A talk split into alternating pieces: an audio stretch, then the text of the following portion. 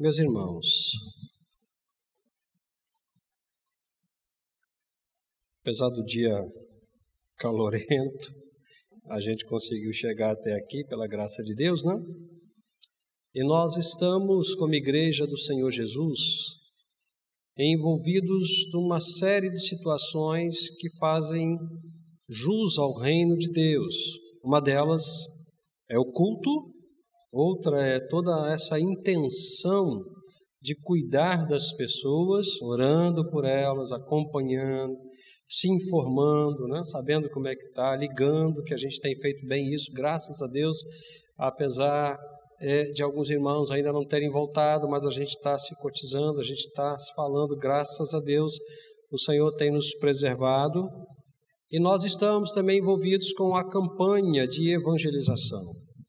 No meio desse processo todo, a gente, orientado por Deus, a gente se colocou à disposição de Deus para começar a campanha Mais um para Cristo. Mais um para Cristo. O objetivo é que cada membro da igreja evangelize uma pessoa, fale do amor de Jesus para uma pessoa e alcance o coração dessa pessoa com a mensagem do Evangelho, convertendo essa pessoa a Cristo Jesus e cuidando dela.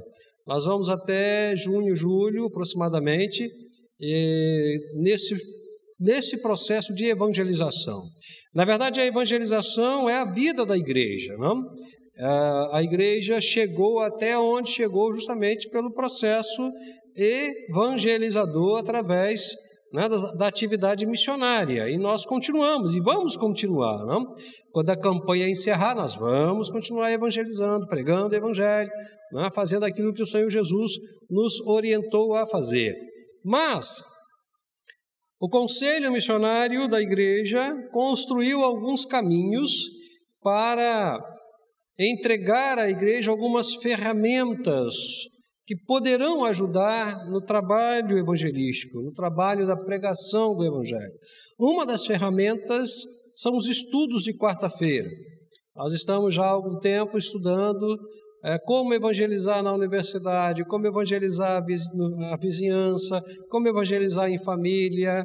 Né? Daqui a pouco mais nós teremos como evangelizar a juventude, as crianças, e vamos então encerrar com uh, um tema por que é importante a evangelização para a igreja? E hoje nós vamos estar conversando com os irmãos. Pode colocar, por gentileza, Daniel, e pode preparar aí a questão da iluminação, né? Vamos estar conversando com os irmãos sobre o púlpito como um local de evangelização. Meus irmãos, eu queria iniciar a nossa conversa é, sobre esse tema, é, pensando com os irmãos é, sobre a importância da igreja e, de uma forma particular, a importância do púlpito. Os irmãos perceberam, por exemplo, né, que nós estamos aqui à frente, no púlpito, dirigindo o culto. Ah, o grupo de louvor veio aqui à frente celebrar, veio aqui à frente celebrar, veio aqui à frente cantar. Não? Ah, as orações, elas eventualmente são feitas aqui tudo se volta para cá. A gente tem os instrumentos, tem os microfones. Esse é um ambiente onde, de certa forma, a gente constrói as informações do culto, a gente recebe as orientações de Deus e transmite para a igreja. Não é que o púlpito seja um lugar mais santo da igreja, mas é um lugar de referência, não? Porque é daqui para aí que as coisas funcionam, para a galeria, para os lados, que as, as comunicações são transmitidas.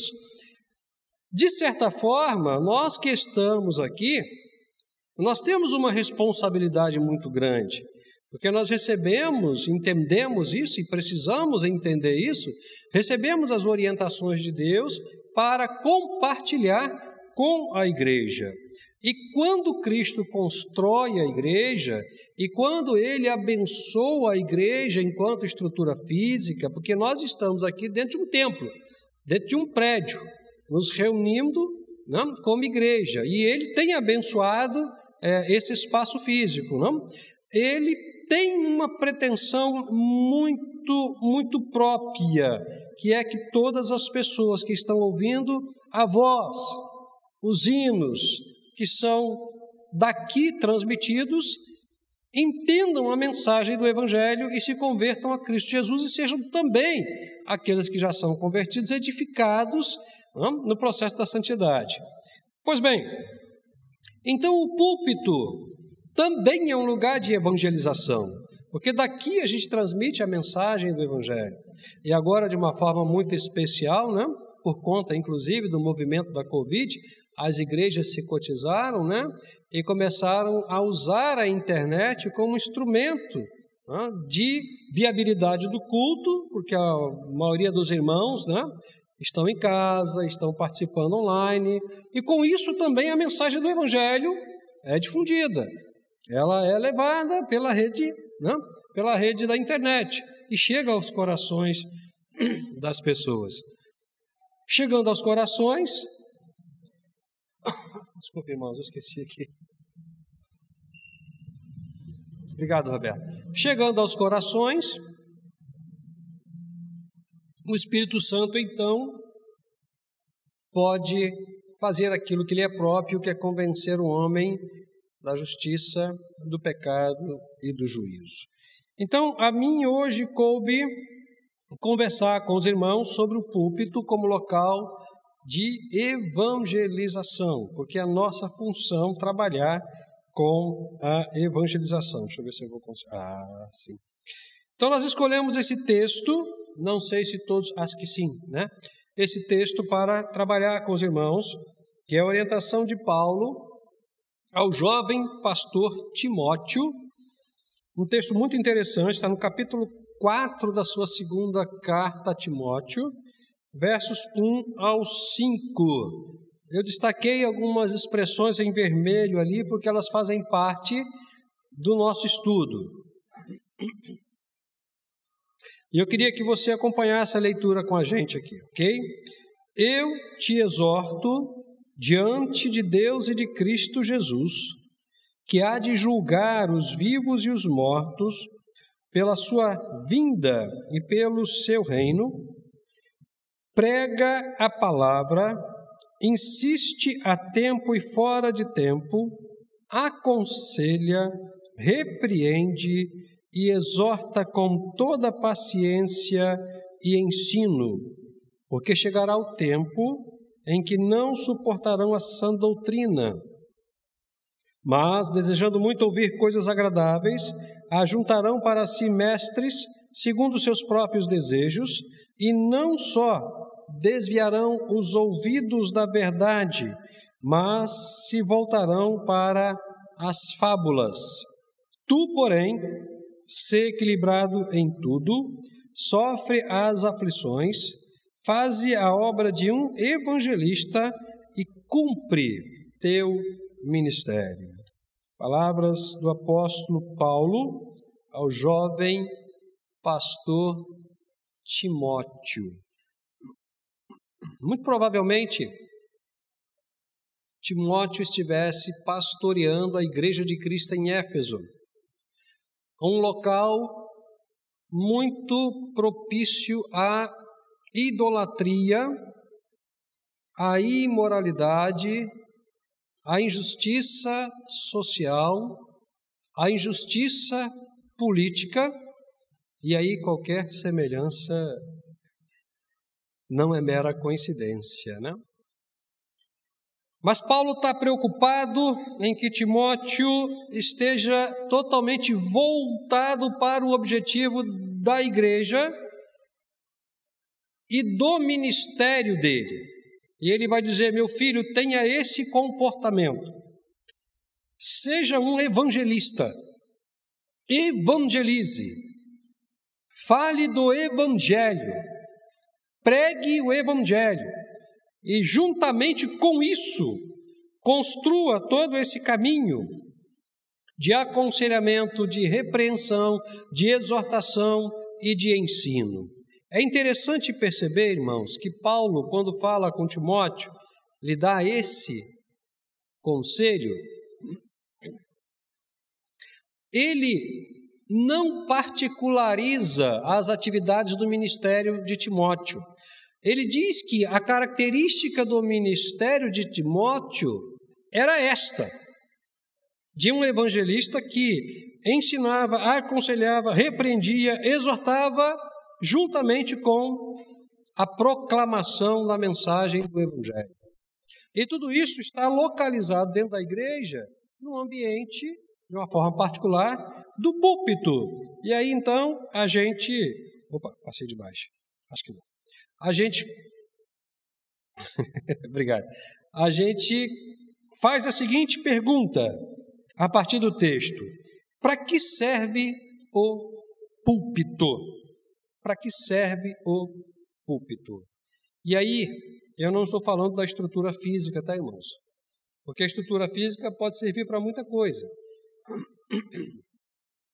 Eu estou falando da dimensão espiritual do púlpito, do ambiente espiritual do púlpito, do compromisso que cada um que vem aqui tem com Cristo e com a igreja de Cristo. De acordo com Paulo a Timóteo, o púlpito serve para pregar a palavra de Deus. E apenas a palavra de Deus. Nada mais do que a palavra de Deus. E aí eu me lembro que o conselho de Jesus, lá no Mateus capítulo 28, é ensine, pregue, oriente, informe apenas aquilo que eu ensinei para vocês. Nós temos um desafio muito grande, um desafio extremamente enorme. Não? Nós temos a Bíblia, lemos a Bíblia e entendemos que a primeira leitura já é uma leitura que nos introduz a uma compreensão. Talvez você tenha tido essa experiência, eu já tive. Quantas vezes você leu o mesmo texto e compreendeu de forma diferente? Quantas vezes, lendo o texto bíblico, uma, duas, três vezes, o Espírito falou ao seu coração de forma diferente? Sabe por que, que isso acontece? porque a Bíblia é viva. Há duas questões muito importantes aqui. Uma que diz respeito à, questão do trabalho literário da Bíblia e outra que diz respeito à espiritualidade da Bíblia. A Bíblia é viva, ela realmente é a palavra de Deus e Deus fala conosco através dela. A outra questão é não cometer o equívoco de achar que a primeira leitura é a leitura que já me explica tudo o que está acontecendo. Os especialistas, os profissionais da hermenêutica, que é a ciência ou a arte da interpretação bíblica, e também a turma que trabalha com metodologia da pesquisa científica, aconselha que para uma correta interpretação do texto, você precisa lê-lo pelo menos, no mínimo, três vezes. No mínimo, três vezes. A primeira leitura é aquela leitura planisférica, onde você tem uma ideia mais ou menos ampla do texto. Depois você vai afunilando, afunilando, afunilando, até que de fato você consegue compreender o que realmente o texto está dizendo para você. Então, o perigo que nós corremos, irmãos, é de chegar aqui no púlpito, eu corro esse perigo, pastor Roberto corre esse perigo, Daniel, Bia, todos nós que viemos aqui à frente, pregamos a palavra de Deus, é de pegar o texto, ler e dizer: o texto está dizendo isso. E pode ser que ele esteja querendo dizer alguma coisa mais para a gente. E ele pode dizer alguma coisa mais para a gente. Mas o que fundamentalmente a gente precisa focar é que a palavra dita aqui não é a minha palavra, é a palavra de Deus. Por isso eu preciso estar plenamente consciente de que aquilo que eu estou falando você precisa estar plenamente confiante de que aquilo que você está falando é a palavra de Deus, porque o púlpito ele serve para que se pregue, se pronuncie a palavra de Deus e não aquilo que eu digo que é a palavra de Deus. Porque aquilo que eu digo que é a palavra de Deus não é a palavra de Deus. Não é. O púlpito também serve para aconselhar. para dar as orientações corretas, para repreender no sentido de chamar a atenção para algum delito, para alguma falta. Serve também para exortar, para dar aquela puxadinha de orelha quando a ovelha está fazendo alguma coisa que não deveria fazer e que foge aos princípios éticos e espirituais do Evangelho de Jesus Cristo. E serve também para ensinar. O falecido pastor Mauro Israel, uma vez conversando comigo, ele falou uma coisa que eu achei muito interessante e guardo para mim. Guardo para mim. Eduardo, quando a gente prega, você está diante da igreja, você tem um público, um público plural. Você tem muitas pessoas ali. Cada pessoa tem uma característica. Você tem crente e não crente. Você tem intelectual e analfabeto. Você tem gente com formação superior e gente que não tem formação nenhuma ou está iniciando a formação. Em todas essas pessoas estão esperando a mensagem. Porque a gente entende que a mensagem dita aqui, ela é a mensagem de Deus para a igreja. E como igreja, nós queremos receber a orientação de Deus para caminharmos corretamente e termos segurança na nossa caminhada. E ele me dizia: Eu tenho a preocupação de unir o ensino à proclamação, de forma que a mensagem pregada ela não apenas seja um canal de conversão, mas seja também um caminho de edificação, de construção de maturidade e de aprofundamento de espiritualidade daqueles que já estão convertidos, que não precisam ouvir de novo a mensagem da salvação e se converterem novamente. Então é, é esse é um desafio bonito é um desafio bonito, e é isso que Paulo fala para Timóteo.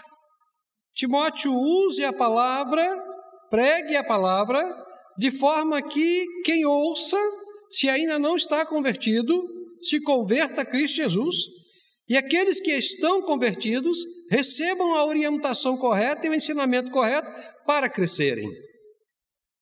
Por isso é que eu sempre falo com eh, eh, os garotos quando vão pregar aqui na igreja.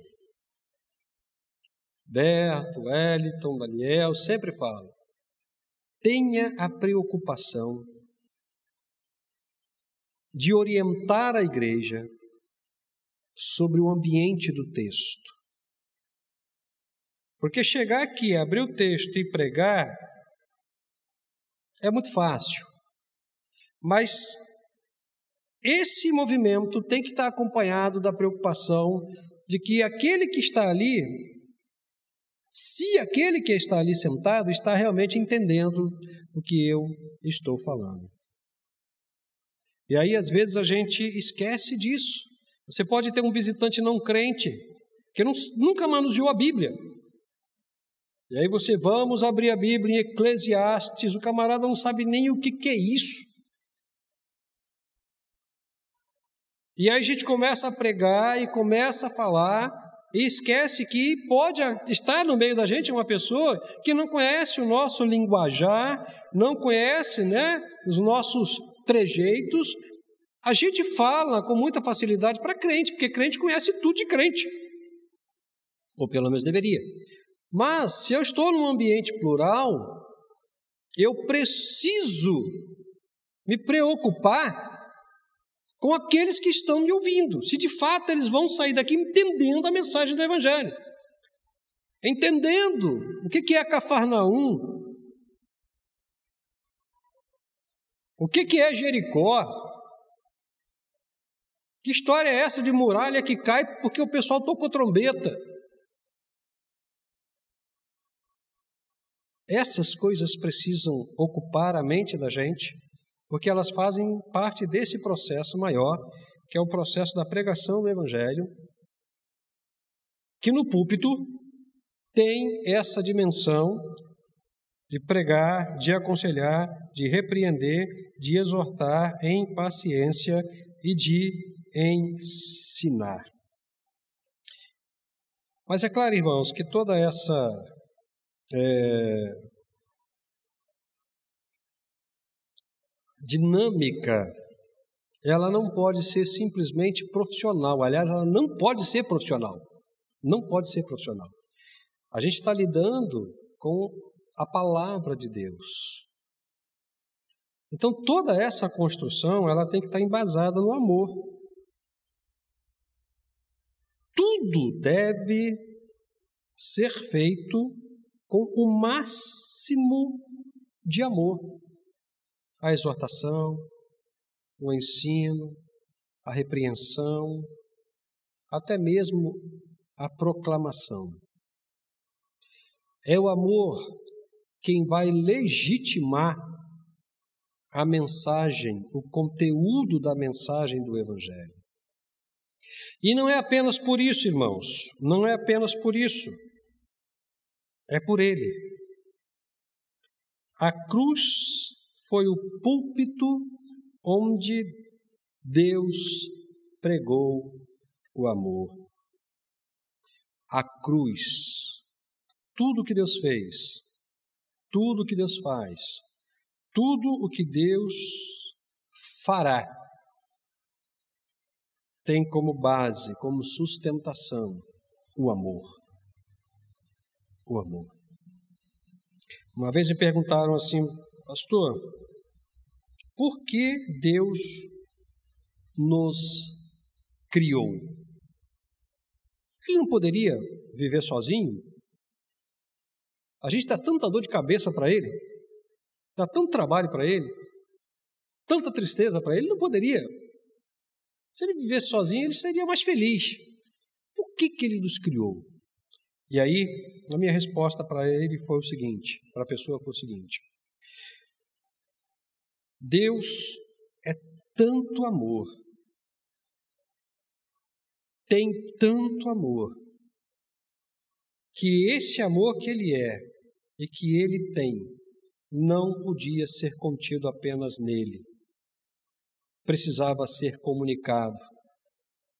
E aí Ele nos criou para compartilhar e comunicar o amor dele a todos nós. Isso é muito bonito, muito importante, muito sério. Porque todas as vezes em que nós proclamamos a mensagem do Evangelho ou tudo aquilo que representa as características da pregação do Evangelho, como a orientação de Paulo a Timóteo, nós precisamos embasar no amor, no amor, no amor. Nenhuma mensagem do Evangelho pregada fora do amor será legitimada, trará resultados satisfatórios. A gente sabe que na igreja existem pessoas de todos os tipos. E existe um grupo em especial que nos chama a atenção, que é aqueles que estão na igreja porque se encantaram com a igreja, com a beleza da igreja. E quando eu falo de beleza, não estou falando de beleza física, né? Eu estou falando com o que de bonito existe na igreja: os hinos, a relação dos irmãos, a relação amorosa dos irmãos, o cuidado, o carinho. Muitas pessoas vêm para a igreja por conta disso. É um ambiente bom, agradável, gostoso, de amigos que se reúnem, que celebram, que se cuidam, nós temos muitas pessoas da igreja com essa perspectiva, com esse envolvimento com a igreja, mas ainda não se converteram a Cristo Jesus. De fato, ainda não se converteram a Cristo Jesus. De fato, ainda não experimentaram o amor de Deus. Experimentaram o carinho dos amigos, dos irmãos, experimentaram tudo isso e gostaram disso. Eu não estou dizendo que isso seja ruim, eu estou dizendo que isso não completa o plano de Deus na vida desta pessoa. Isso não completa.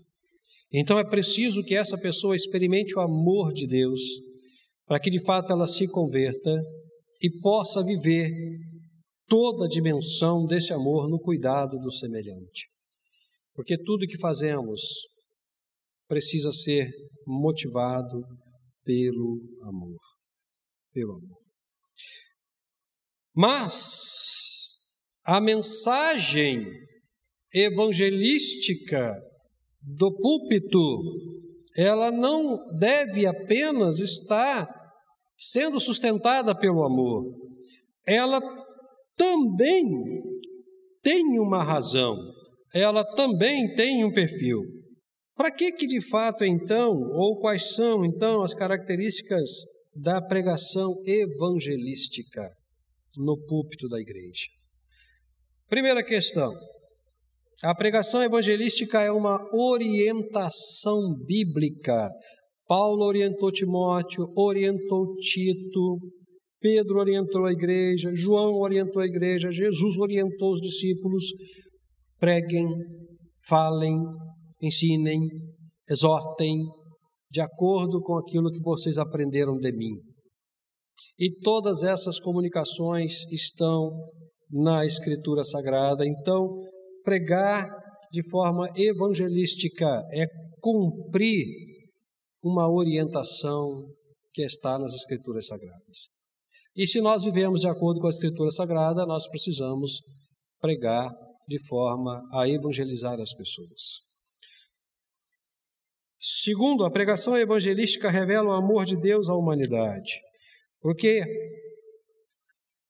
como eu já disse, o que está, na verdade, em torno de toda essa informação evangelística é o amor de Deus. As pessoas precisam conhecer o amor de Deus. As pessoas não precisam conhecer o meu amor. A minha esposa conhece o meu amor.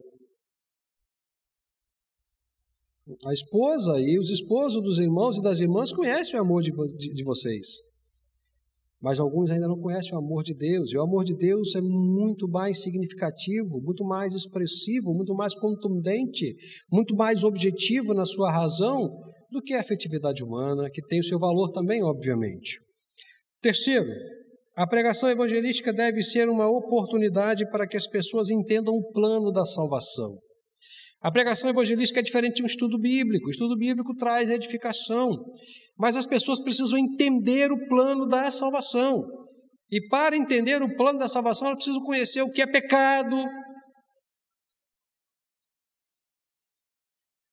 a história de Jesus, a morte, o significado de Jesus, da morte de Jesus, a ressurreição de Jesus, a presença mística de Cristo na igreja, tudo isso está em volta do ser humano e o ser humano precisa conhecer essa realidade, conhecer o plano que Deus construiu para libertar o homem do pecado, do poder do pecado e levá-lo à vida eterna. Então a pregação evangelística orienta, informa.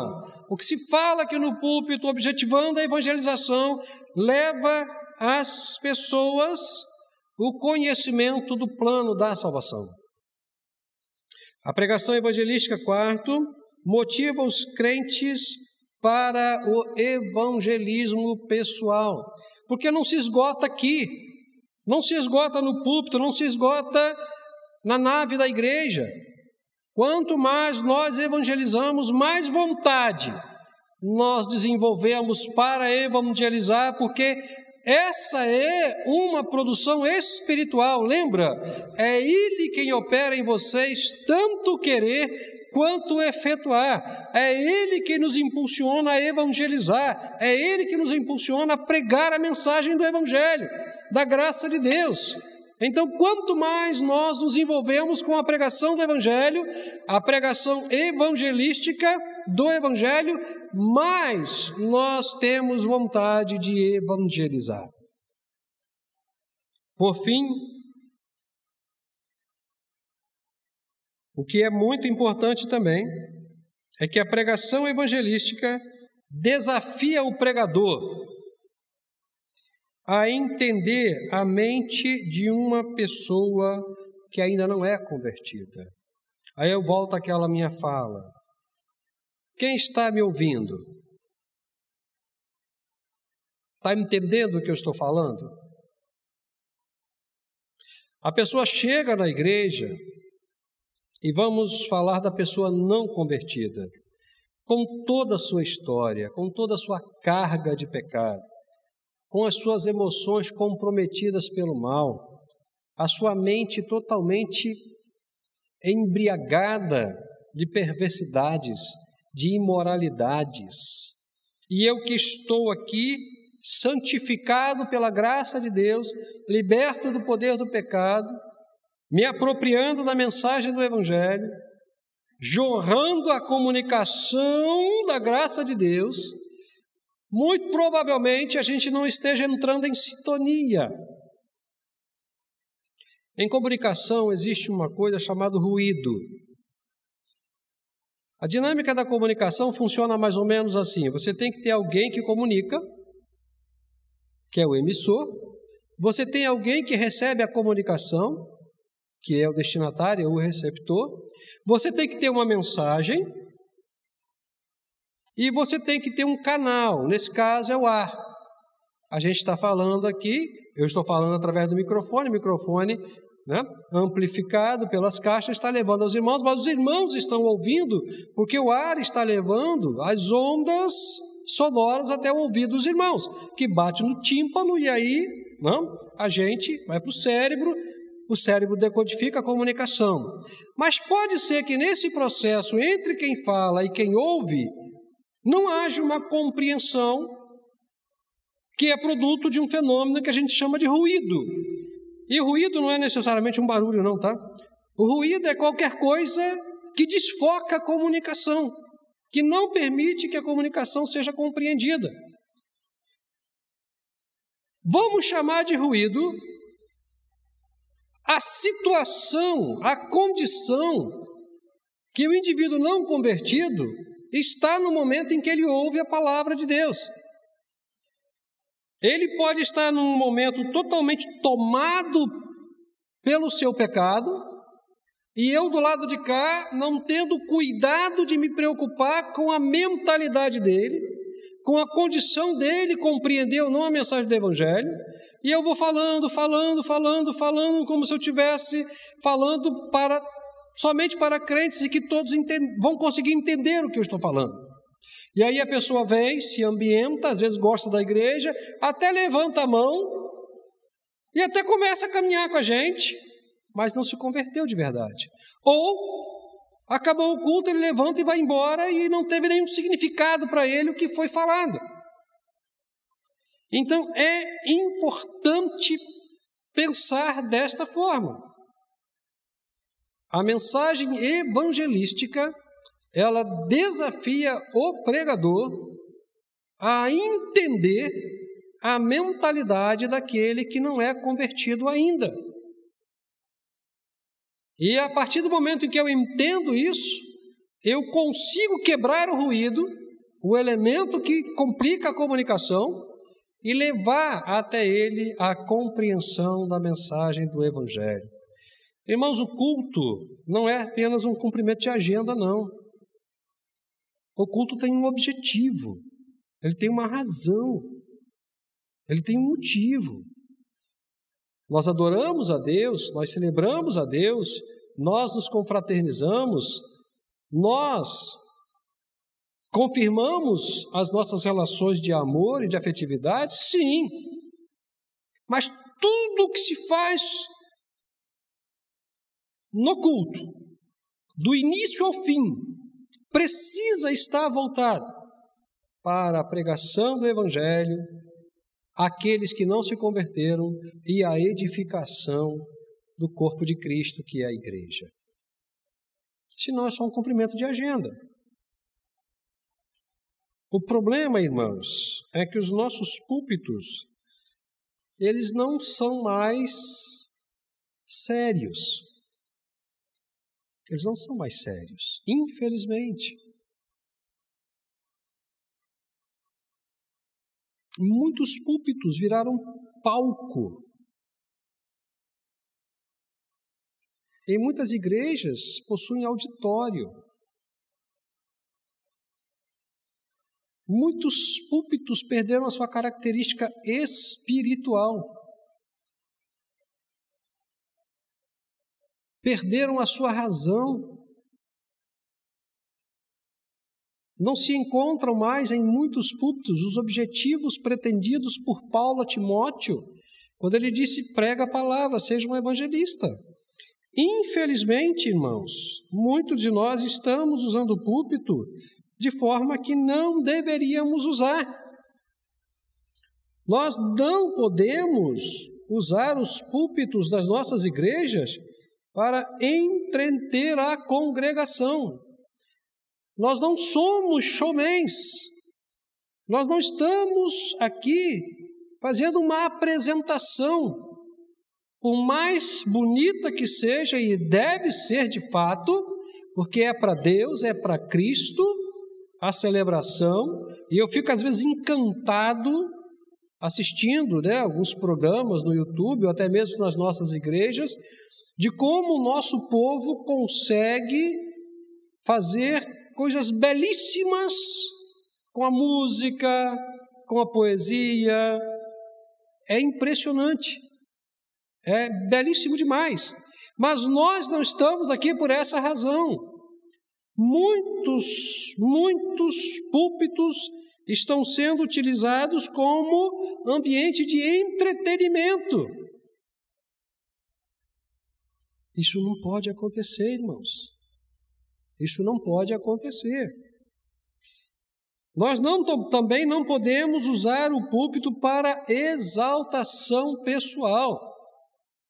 Eu não estou dizendo com isso que nós não devemos estar bem vestidos aqui em cima, bem arrumados aqui em cima, pelo contrário, até falei isso, é, é, é, se não se fala em memória, foi domingo na igreja, não, não me lembro muito bem, mas eu já falei isso aqui no púlpito. Nós precisamos ter o cuidado com a aparência, com o linguajar, precisamos sim, com a postura, porque nós estamos celebrando para Deus e nesse particular, né, a gente também está transmitindo todo esse processo de culto. E além de ser elegante, ser bonito, é espiritual, mas infelizmente algumas pessoas estão usando o púlpito para exaltação pessoal, para mostrar aquilo que não deveriam mostrar para falar daquilo que não deveriam falar, para apontar para si mesmo.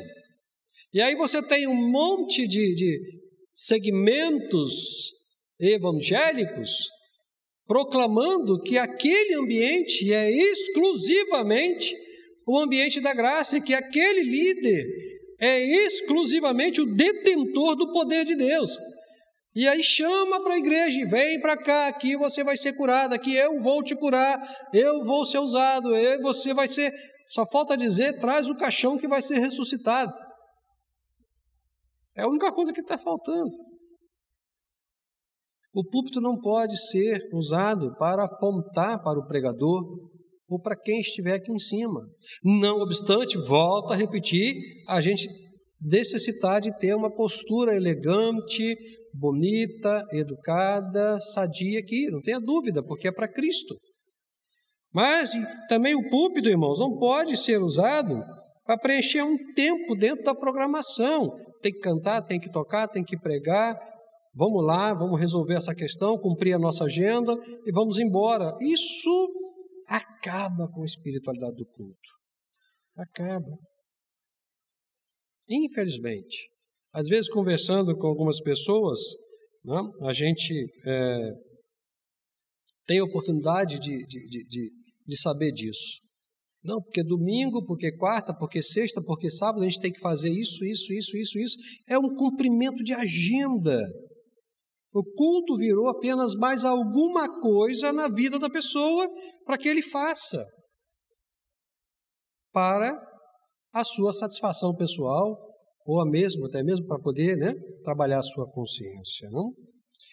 E por fim, irmãos, o púlpito não pode ser, em hipótese alguma, em hipótese alguma, até porque isso é pecado, um lugar para ferir e atacar as pessoas. Algumas pessoas às vezes chegam para mim e dizem assim, pastor, por que, que o senhor não deixa fulano pregar ou ciclano pregar? Bom, Primeira coisa, sob o ponto de vista do estatuto social da igreja, sob o ponto de vista bíblico, sob o ponto de vista lógico, o púlpito é exclusividade do pastor. No entanto, no nosso caso aqui em particular, o nosso púlpito é democrático.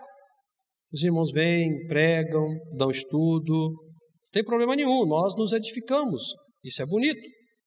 Mas algumas pessoas, infelizmente, assumiram a palavra para atacar os outros.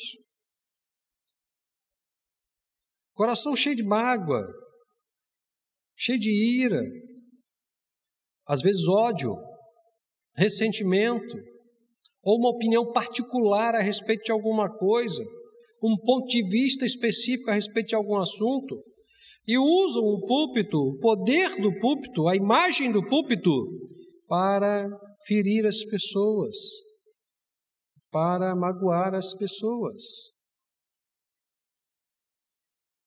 E aí chega para a gente, para o pastor da igreja, poxa pastor, a pessoa falou isso, falou aquilo e tal, não foi legal, não pegou bem, me machucou, não foi bom, não podia, não precisava. Às vezes, irmãos, até a gente mesmo comete esse erro. Eu não estou dizendo que não, a gente é santinho, não. Às vezes, mesmo, até mesmo a gente comete esse equívoco, não? Às vezes levado pela emoção, pelo momento, mas está errado. Está errado. O púlpito é lugar de pregar a mensagem do Evangelho, não é lugar de desabafar. Existe ambiente próprio para isso. Existe orientação bíblica para isso. O púlpito é lugar de pregar a mensagem do Evangelho, mensagem de salvação, edificação da Igreja de Cristo Jesus. Não sei se vou conseguir voltar, Daniel. Volta lá no texto bíblico, por favor, meu querido. Faz a gente. Isso, obrigado, tá? Muito obrigado. Olha o que Paulo diz, e eu vou encerrar o nosso estudo com a leitura novamente do texto. Timóteo, eu te exorto diante de Deus e de Cristo Jesus. Olha aonde ele coloca Timóteo. Diante de Deus e de Cristo Jesus. Vamos vamos lá em cima. Vamos ficar diante de Deus e de Cristo Jesus e eu, Timóteo, vou te exortar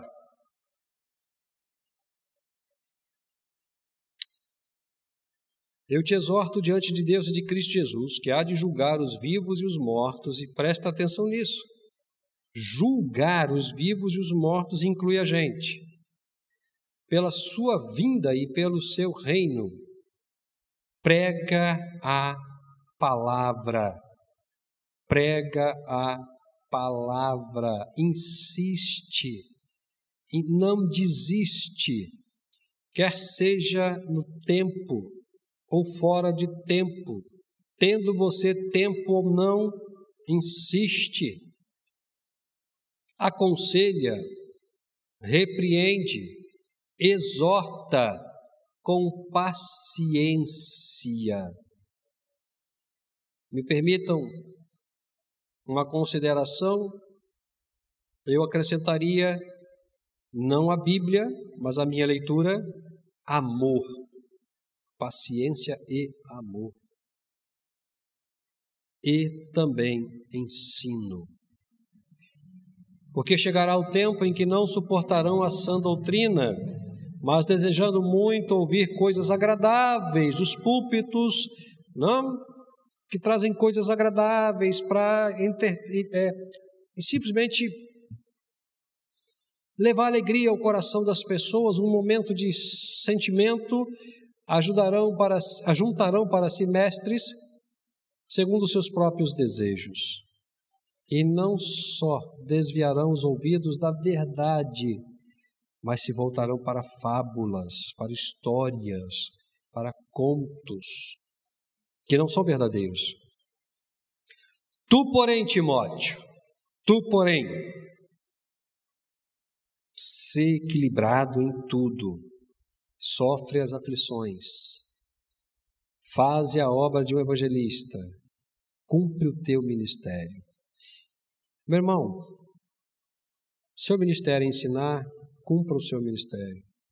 Se o seu ministério é diaconar, cumpra o seu ministério. Se o seu ministério é cantar, cumpra o seu ministério. Se o seu ministério é administrar, cumpra o seu ministério. Se o seu ministério é cuidar do som, da imagem, cumpra o seu ministério. Se o seu ministério é pregar, cumpra o seu ministério. Cumpra o seu ministério. Porque o objetivo da igreja é a conversão e a edificação através da pregação da palavra de Deus. Que o Senhor nos abençoe. Fica mais esse estudo para os irmãos. Vai estar depois disponível lá na, na página da igreja também no YouTube, no site da igreja. Você vai poder rever os slides, vai poder ouvir a mensagem. Pregue o Evangelho, fale do amor de Jesus, testemunhe da graça de Deus na sua vida. Testemunhe da graça de Deus na sua vida. Porque é isso que o Senhor espera de nós.